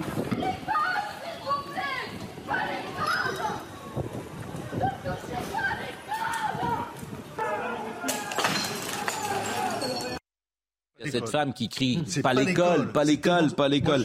Et, puis euh, le, hier pendant la marche blanche, qui n'était ni une marche ni blanche d'ailleurs, si vous me permettez, euh, puisque effectivement c'était très marche blanche, c'est une marche silencieuse et pacifique. Et pacifique. Là, c'était euh, c'était pas le cas véritablement. le drapeau du mémorial euh, monument aux martyrs de la déportation et de la résistance à Nanterre. Et eh ce drapeau euh, français a été enlevé et euh, le mur a été vandalisé. Mmh. Avec, on entendait mort aux juifs. Mmh. Certains ont entendu ça, ah mort aux juifs. On a eu des séquences, on a eu des séquences où clairement, mmh. identifié, et il n'y avait même pas à tendre l'oreille, on entendait en effet mort aux juifs. Donc, qui, là, là, ce qui est en jeu, c'est quelque chose qui en effet, à mon sens, défie l'ordre républicain. Et puisqu'on parle de, vivre ensemble, ça défie notre vivre ensemble en tout. Là, là, il s'essuie les pieds, il s'essuie les pieds sur ceux qui ont vécu le totalitarisme. Il s'essuie les pieds sur notre mémoire. Il s'essuie leurs pieds même sur, sur ce qui peut faire encore une société. Il s'essuie les pieds. Et, ils essayaient en effet, on l'a vu, de brûler le drapeau. D'ailleurs, c'est intéressant parce que, vous l'avez signalé hier soir, dans, dans cette marche qui n'avait en effet rien de blanche, le seul drapeau qui était, et avait, c'était un drapeau algérien. Bon, ces jeunes gens qui ont 12 ans ou 13 ans, s'il y avait une réponse très forte, croyez-moi, ils hésiteraient à ressortir le lendemain. Euh, ça, je, je, je, peux vous le dire. Alors, mais Gérard Collomb. Sur cette profanation, mais comment se fait-il qu'il n'y ait pas. Enfin, tous les intellectuels, enfin, je connais ce mémorial à Nanterre, il est hautement symbolique. Comment ça se fait alors qu'il peut y avoir un tag de, encore une fois, pardon de revenir à ça, mais d'extrême droite. Comment ça se fait qu'il pas, il devrait y avoir une bronca générale dans ce pays là-dessus? Mais parce que c'est deux, vous découvrez le deux poids deux mesures. Ah non. Cette réalité saute au visage et ça les ennuie. D'ailleurs, ils sont aux abonnés absents. Je veux dire. Et vraiment, je veux pas polémiquer, mais même notre ami Laurent aujourd'hui, il est très discret parce Comment que. Ça, je suis très discret. Mais oui, parce que parce que parce que voilà, il y a vous êtes devant une réalité. Mais je, je, la connais un peu quand même. Ben oui, mais je, je, et, vraiment, vous savez l'amitié que je vous porte et ben oui, que je, vous porte. Mais je vois bien que même vous aujourd'hui, ben vous dites voilà. Qu'est-ce que, qu'est-ce que je peux dire? Qu'est-ce que moi, Laurent Geoffrin, je peux dire Vous pensiez que j'allais défendre ce genre de choses? Non. Ah ben mais qu'est-ce que moi, Laurent Geoffrin, je peux dire? Sinon, que je me suis trompé sur tous ces sujets depuis 40 ans. Pas du tout. Ben, non, non, au contraire, je vous ai corrigé sur Moi, je pense que la gauche, elle ne s'est pas trompée. Elle a, elle, elle a fait exprès. Pour moi, elle s'est pas trompée. Elle a voulu étouffer. non, elle a fait. Elle a voulu étouffer. Elle a voulu étouffer euh, les talents euh, dans les banlieues. Ça a été facile le clientélisme. Mais pourquoi ah, si, si. voulu mais, mais C'est pour la paix sociale. Mais c'est pour ça. C'est pour la paix. On a mais acheté je la paix. Pas. Mais pourquoi Pourquoi en étouffant euh, les bah, talents, on achète la bah, paix bah, sociale Le résultat, qu'est-ce quel est le résultat des banlieues que vous décriviez? C'est que tous ceux qui réussissent, qui ont un métier, ce qu'ils font, ben, ils finissent Hmm. par partir. Il y en a d'autres qui arrivent. Mais peut-être que ce que vous voulez dire aussi, c'est qu'il y a... Laissez terminer, laissez terminer. Ceux qui arrivent, ce ne sont pas les mêmes. Oui, parce que les banlieues sont devenus des sas. Ça veut dire que là, ça veut dire que là, vous avez une concentration. C'est certes, j'entendais hier Rachida Dati qui parlait du taux de chômage qui est important. Certes, elle a raison, mais il y a une concentration aussi au niveau bah, des dealers, de la délinquance. Ça, ça existe. Ouais. Et moi, je sais que dans certains quartiers, en plus, comme je travaillais au tribunal d'Evry, donc j'entendais en plus les juges parler des quartiers, des quartiers là où j'ai grandi. C'était quand même assez cocasse que même parfois à certains rendez-vous, ah ben qu'est-ce que tu fais là? C'est des gens avec qui j'ai grandi. Ils venaient pour leur enfant. C'est quand même assez fort ça. Et quand je parle de cela, c'est dans le fait que ben, certains, certains maires, ils ont détourné le regard, ils n'ont pas voulu voir. Ils ont détourné le regard. Oui, c'est le déni. Et, et quand il y a certains habitants qui écrivaient, moi je sais pertinemment qui écrivaient pour faire part de ceux qui tiennent les murs. Quand je dis qui tiennent les murs, c'est euh, euh, voilà, qui mettent le bazar, qui deal et tout. Mais il n'y a pas de réponse. Il n'y a pas de réponse.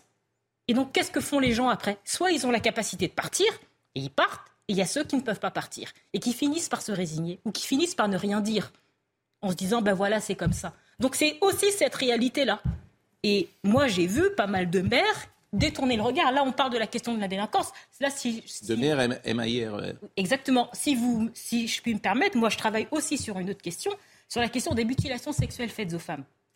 Je, parle, je travaille également sur cette question-là. Ah. Alors moi, je veux bien qu'on dise, ben non, c'est pas une priorité sur la question des droits des femmes, mais moi, je pense que le droit premier pour une femme, c'est la question de l'intégrité physique.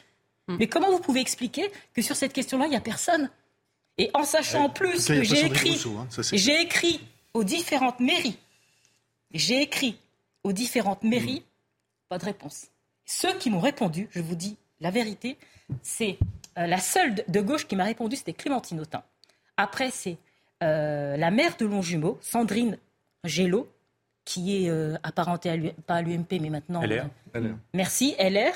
Et sinon, ça va être des gens Et de moi, droite qui m'ont répondu. Ça fait plusieurs fois que vous venez sur ce plateau. Moi, ce que je comprends pas, c'est pourquoi le pouvoir politique ne vient pas vers vous? Mais parce vous que- connaissez ces sujets et il empê- pourrait vous donner une Ils responsabilité. Non, mais sur la. ben, moi, j'ai écrit à Martine Aubry, j'habite à Lille désormais. Hmm. J'ai écrit à Martine Aubry parce que j'ai fait un film sur la question euh, de l'excision. En parlant de moi, de mon parcours, moi, euh, française. euh, en plus, je dis souvent, je suis française originaire d'un ailleurs. Quand on me dit quel ailleurs, je dis c'est comme tu veux. Euh, je voilà, je, je t'offre cette liberté-là. Donc, moi, quand je fais un film là-dessus, sur cette question-là, et je parle du rôle de l'école, et je parle de, des auteurs, mais ça, on veut pas entendre. Que si par contre je venais en disant bah ouais j'ai fait un CD de rap là par contre là je corresponds davantage. Et là quand moi j'arrive et que je dis mais si vous voulez que les choses changent prenez des textes de Sangor Léopold Sédar Senghor prenez ces textes. Regardez son parcours. Il, il- il- il finit agrégé de grammaire sa langue maternelle c'est pas le français hein. et pour finir quand même agrégé de grammaire croyez-moi que il faut C'est tout de même en avoir C'est euh, magnifique ce que vous dites parce que c'est la France vous- d'hier. c'est la. France mais je vais vous faire une Et- petite et- Et c'est citation. la France qui a d'ailleurs. Ouais, mais c'est celle qu'on n'a pas voulu voir, qu'on a oublié Sangor. Exactement. Parce que je Bien fais sûr. juste une petite citation. De- je me souviens, c'est quelqu'un, c'est mon ami Gilbert Comte, qui a aujourd'hui 90 ans. C'est un- c'est quelqu'un que j'ai connu euh, lors d'une conférence et il m'avait fait part de cette anecdote. Il fut journaliste euh, et c'est un, Un grand journaliste. Un Grand grand journaliste et un grand royaliste. reporter. Et je me souviens, la première fois grand qu'il m'a vu, il m'a dit alors là, Alimata, Moi, je ne vous reçois aucunement sous les questions d'antiracisme, anti-républicanisme. Là, avec moi, tout ça, vous mettez ça dehors. Et c'est quelqu'un qui m'a pris par la main et qui m'a apporté énormément d'un point de vue littéraire. Quand à un moment, je disais que je voulais être journaliste, il m'a dit, mais vous avez lu Bel Ami J'ai dit, ah oui, j'ai lu. Il me dit, mais euh, euh, Balzac, hmm. vous avez lu? Et je disais, non, lisez ça, lisez ça, lisez ça. qui, La rencontre. qui a été viré du monde par M. Plenel. Ah, bah c'est pour ça alors qu'il détestait, mais il m'avait jamais dit pourquoi. Mais vous voyez, quand je, fais, je fais pas, quand je parle de Sangor, c'est aussi... Il était trop bon pour M. Plenel, trop intelligent, trop cultivé. Très cultivé, très très cultivé. Mais sur la question de Sangor, voyez-vous, hmm. quand on prend l'exemple, Sangor, il, euh, il a participé à la Seconde Guerre mondiale, hmm. il a été attrapé et il a été emprisonné dans les prisons allemandes. Et à l'époque, on disait que quand euh, il se faisait attraper, des, soldats noirs, les, Allemands les fusillaient. Donc il y a un moment, euh, les, les Allemands sortent ces soldats et il les aligne. Et que dit Sangor? S'il nous tire dessus, on criera Vive la France. La messe est dite. Je voudrais qu'on écoute Gérard Collomb. Euh, mais votre témoignage est d'abord émouvant, pour tout vous dire.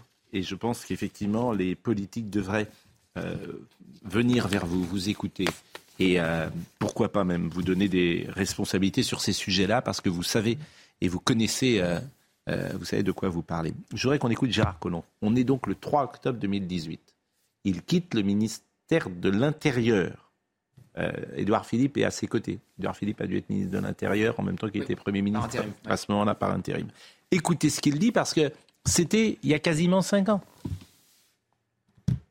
Monsieur le Premier ministre, euh, si j'ai un message à faire passer, je suis allé dans tous ces quartiers des quartiers nord euh, de Marseille, au Mirail euh, à Toulouse, à la périphérie euh, parisienne, Corbeil, Aulnay, Sevran, c'est que la situation est très dégradée. On ne peut plus continuer à travailler commune par commune.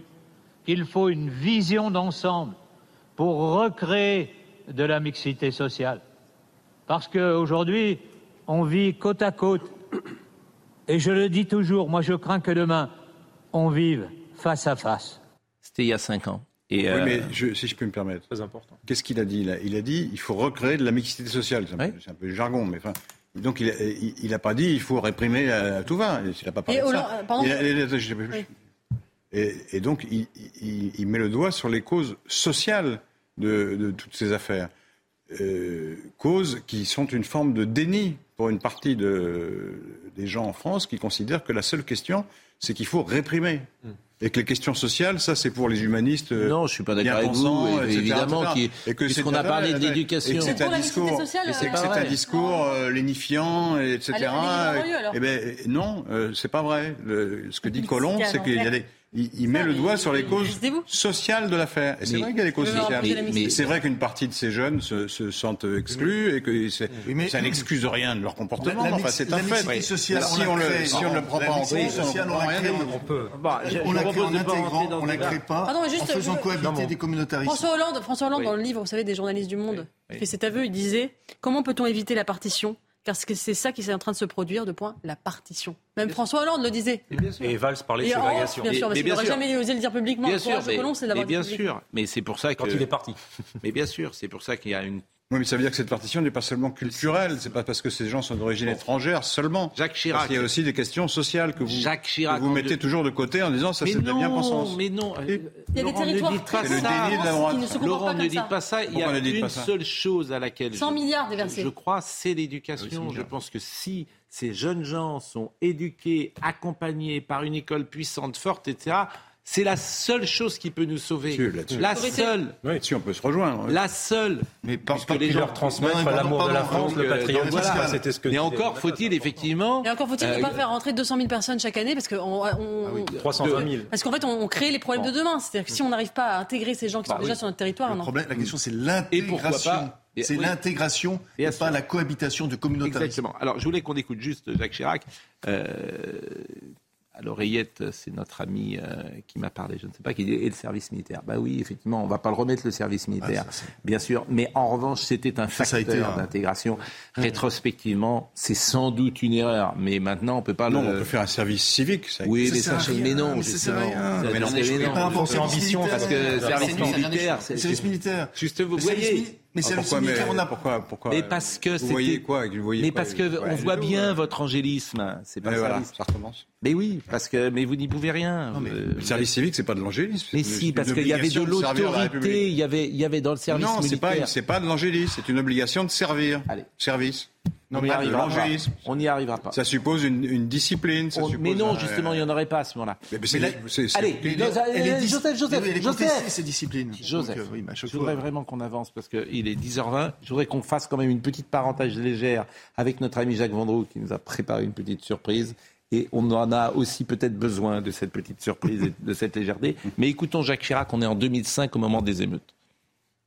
Je veux dire aux enfants des quartiers difficiles, quelle que soit leur origine, qu'ils sont tous les filles et les fils de la République. Nous ne construirons rien de durable sans le respect. Nous ne construirons rien de durable si nous laissons monter, d'où qu'ils viennent, le racisme, l'intolérance, l'injure, l'outrage. Euh, voilà, Ce sont quand même de vaines paroles. L'histoire montre que enfin, depuis 2005, la situation n'a fait que s'aggraver et que Jacques Chirac, qui est aussi responsable pour quelque chose, lui et ses ministres de l'Intérieur successifs. Donc, euh. Je ne pense pas qu'un discours aussi angélique se tiendrait aujourd'hui. Oui. Non, bah, parce que parce qu'on l'a trop entendu. Son inefficacité. On, l'a trop entendu. Alors, euh, dans, vous, vous ne pensez pas, il y aura une, Emmanuel Macron va prendre la parole, vous ne pensez pas à quelque chose de radical. C'est-à-dire que vous n'imaginez pas couvre-feu pour tout le monde à 9 h pour tout le monde oui, Non, il y a ça, s'appelle radical, ça. Il y a une possibilité. Bah, Parce que si moi, je veux bien qu'on aille toutes les euh, nuits euh, comme ça. Je veux bien qu'on aille toutes les nuits au. Enfin, donc ça veut dire punition collective, quoi. Donc vous punissez tout le monde à cause de quelques-uns. Mais, vous imaginez euh, la. Bah, c'est ce qui s'est passé pour le Covid. Bah voilà. On n'a pas eu tellement mal à prendre une mesure radicale pour le Covid. Mais justement, sur le Covid. Est-ce que vous pensez que la population serait capable d'accepter un couvre-feu généralisé pour tout le monde Je pense que si ça dure deux jours, oui. Mais pourquoi ça durerait deux jours Quelle est l'assurance que deux jours après la fin du couvre-feu, ça recommence pas. Vous avez sans doute raison. non, une possibilité, c'est un couvre-feu. C'est ce qui s'est fait dans certaines villes cette nuit. C'est un couvre-feu pour les mineurs non accompagnés. L'extrême majorité des euh, gardés à vue ont entre 14 et 18 ans. Donc c'est une possibilité. En tout cas, il faudra trouver d'autres réponses parce qu'ils hmm. ont mis 40 000 policiers sur le terrain cette nuit et ça n'a pas suffi. Je rappelle, hier, on l'a oublié, mais Gérald Darmanin, par deux fois, notamment quand il était à Tourcoing, a dit Ne vous inquiétez pas, ce soir, l'ordre républicain va revenir. Bon, bah, il s'est trop avancé, le ministre de l'Intérieur. L'ordre républicain n'est pas du tout revenu. Et on se félicite de 667 interpellations. Le ministre de l'Intérieur dit c'est un, record pour une nuit d'émeute. Mais quand vous voyez les centaines d'émeutiers qui étaient dans les rues partout en France, 667 interpellations, c'est pas énorme non plus. Hein, si on euh, ramène ça au nombre de personnes qui sont descendues dans la rue. En 2005, il y avait 3000 interpellations sur trois semaines. Donc on est quand même à un niveau. Euh, J'ai vu que Eric euh, Zemmour a demandé l'article 16. Oui, il veut, je crois, les pleins pouvoirs au président de la République. Il a dit que c'était une possibilité, en effet, qu'au-delà de l'état d'urgence, l'article 16 de la Constitution, enfin, on voit pas. Je vois pas très bien. En principe, c'est en cas d'invasion étrangère. Oui. Et euh... si les Allemands attaquent, on pourra faire l'article 16, c'est vrai, oui, il a raison. Si on contourne la ligne Maginot. Vous savez. vous, allez, me dire que ces gens-là sont des étrangers. Non, je ne dis pas ça. Je dis que quand Thibault de Montbrial dit hmm. l'étape au-dessus, c'est l'attaque des pavillons. Hmm. Attendez que ça se produise. C'est quand même bizarre. Euh, on aurait espérons, que ça se produise. C'est grave, pas la peine d'agiter.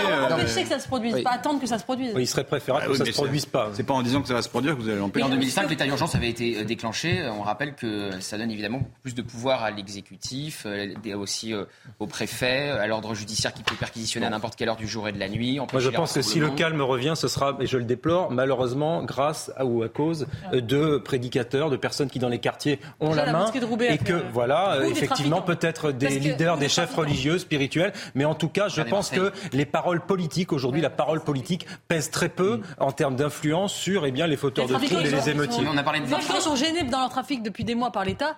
Euh, donc, ils n'ont pas intérêt. Oui, non, mais on a, on a dit, ça. mais là, je pense qu'il y a ah, oui. toute la journée d'hier, on a dit euh, Marseille, euh, ça pète pas parce que les trafiquants tiennent les quartiers nord. Et ben, cette nuit, là, ça a pété à Marseille aussi. Mais là, je dirais ce qu'il laisse péter. La politique de la ville, c'est 90 milliards en 25 ans, c'était le social. Euh, et euh, effectivement, il faut rappeler euh, peut-être ces chiffres parce que beaucoup d'argent ont été. oui, mais là, c'était pour refaire les immeubles, les cages d'escalier, les ascenseurs, les... ça a été mis. Les ça a été mis, les, oui, voilà, les appartements, tout ça. Et après, le... ça, c'est la façade concrètement, si les gens sont toujours les mêmes et qu'il n'y a pas de changement, changement pardon, à l'intérieur, eh bien ça continue. Mm. Là, ce qu'il faut réellement, c'est faire en sorte que ces jeunes gens au niveau de la scolarité Parce que ce que vous disiez par rapport aux jeunes gens qui sont dehors, je rappelle que l'école est terminée. Alors vous allez me dire, il reste encore une semaine. Comme l'école est terminée. Ça change par rapport à 2005. Bah oui, et ça, c'est un changement euh, important. Ce qui fait que ces jeunes. Ben, ils sont dans la rue. sont dans la rue, il n'y a rien parce qu'ils sont de et quelque chose de plus terre à terre, le climat aussi pas du tout différent. Oui, bon. Il est très différent. Euh, en novembre 2005. là, on s'est interrogé si on devait euh, garder euh, notre séquence vendredi Vendroux et, et finalement nous l'avons gardée cette séquence parce qu'elle va nous apporter peut-être un peu de légèreté et effectivement et le sport également permet bien souvent d'intégrer. et la culture parce qu'on a tendance toujours à parler du sport et pas de la culture. Je, alors je suis bien. Alors justement là, on va parler culture et haute culture avec Jacques Vendroux, qui peut surprendre, mais euh, il est euh, multifonction, multifacette. Donc je vous propose d'écouter ce générique et nous retrouvons notre ami Jacques.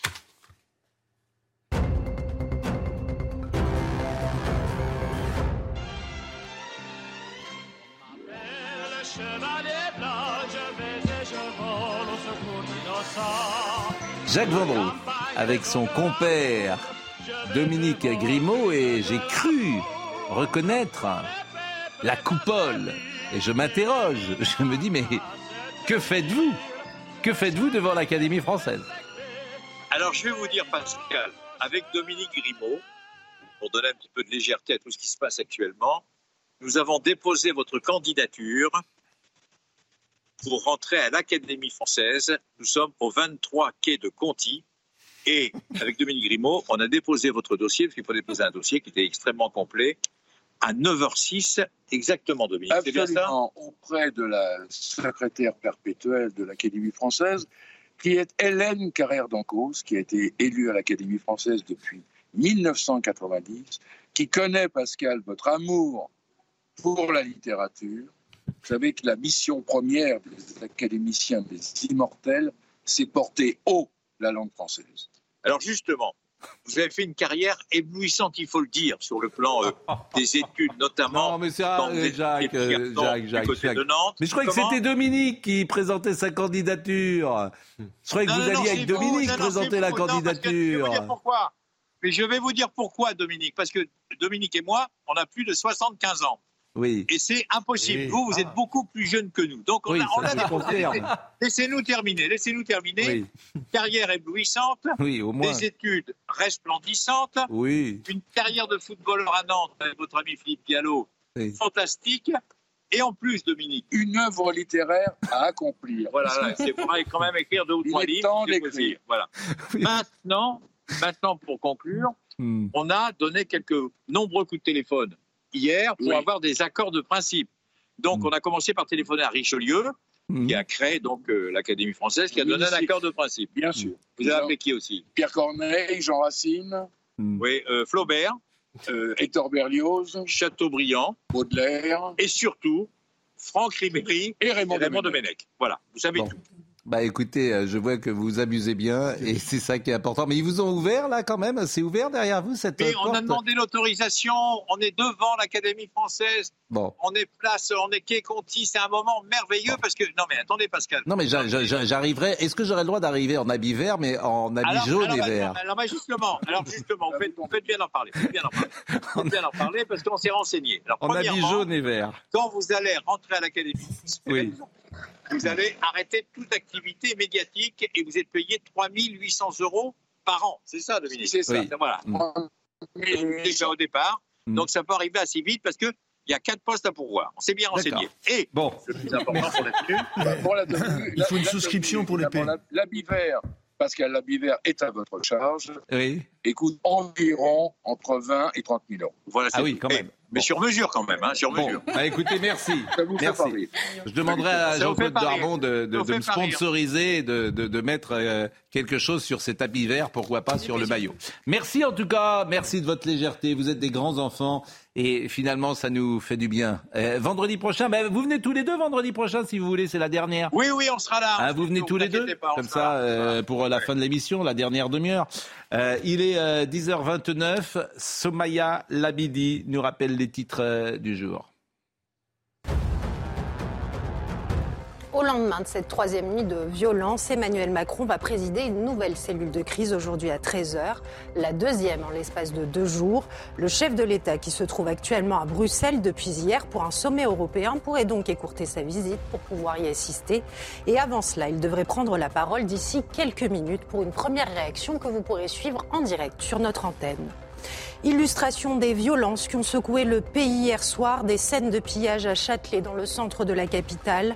Et ce matin encore, notre reporter sur le terrain a pu assister à une interpellation en direct. Ce jeune homme que vous voyez à l'image a été stoppé par trois policiers à sa sortie de ce magasin vandalisé la veille avec trois sacs de marchandises dans les bras. Et puis les mots de la mère de Naël, elle a pris la parole hier dans une interview diffusée sur France 5.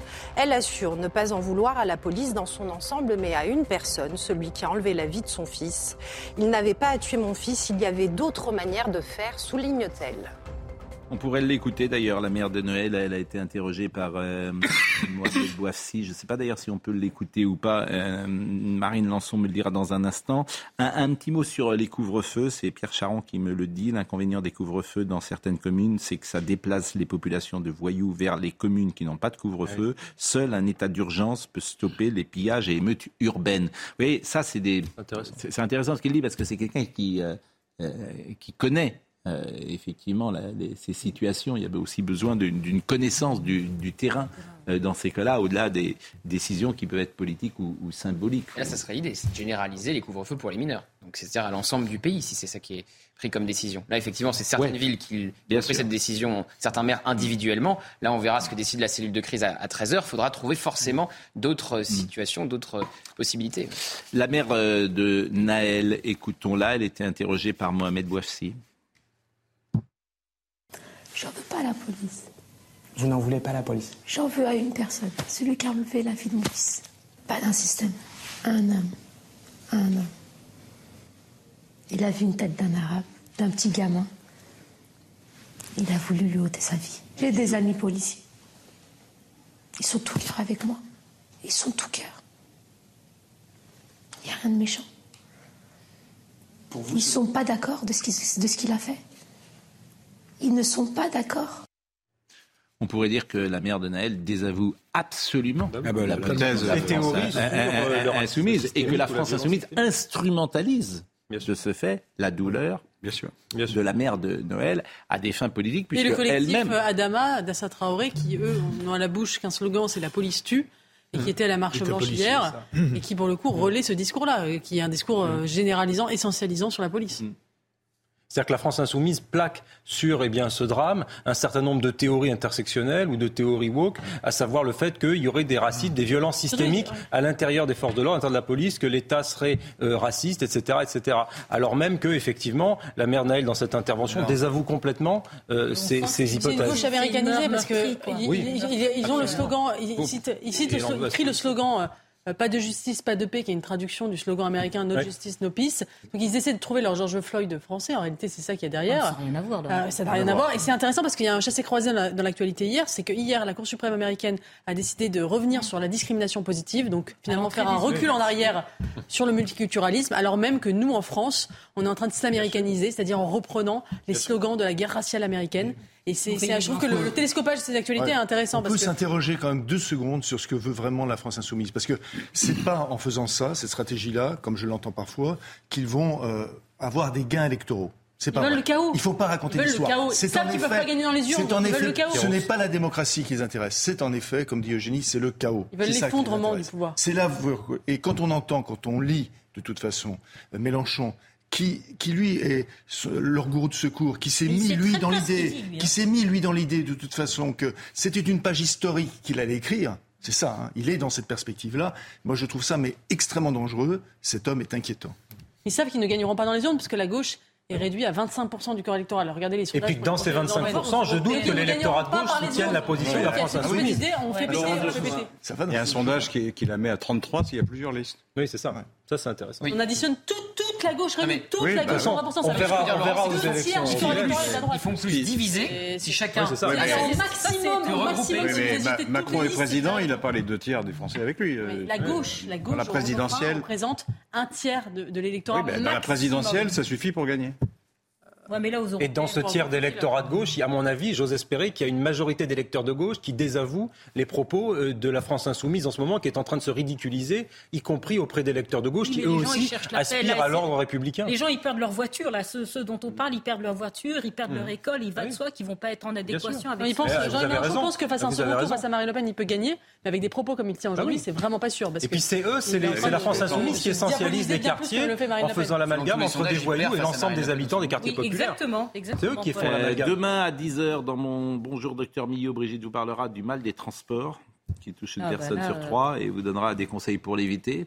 Euh, c'est vrai que je le dis sans ironie euh, du, tout, puisque des transports en Ile-de-France, euh, il ah. va moins y en y avoir ces, prochaines, ces prochains jours, avec beaucoup de bus notamment qui ont été brûlés. On peut peut-être voir un extrait de Docteur Millot Les transports arrêtés, hein, c'est unique en Europe. Hein. Allons-y. Alors, est-ce qu'il y a d'autres conseils ou d'autres choses à faire pour éviter d'être vraiment malade euh, dans les transports? Il y a des petites choses qui sont assez efficaces. Hein.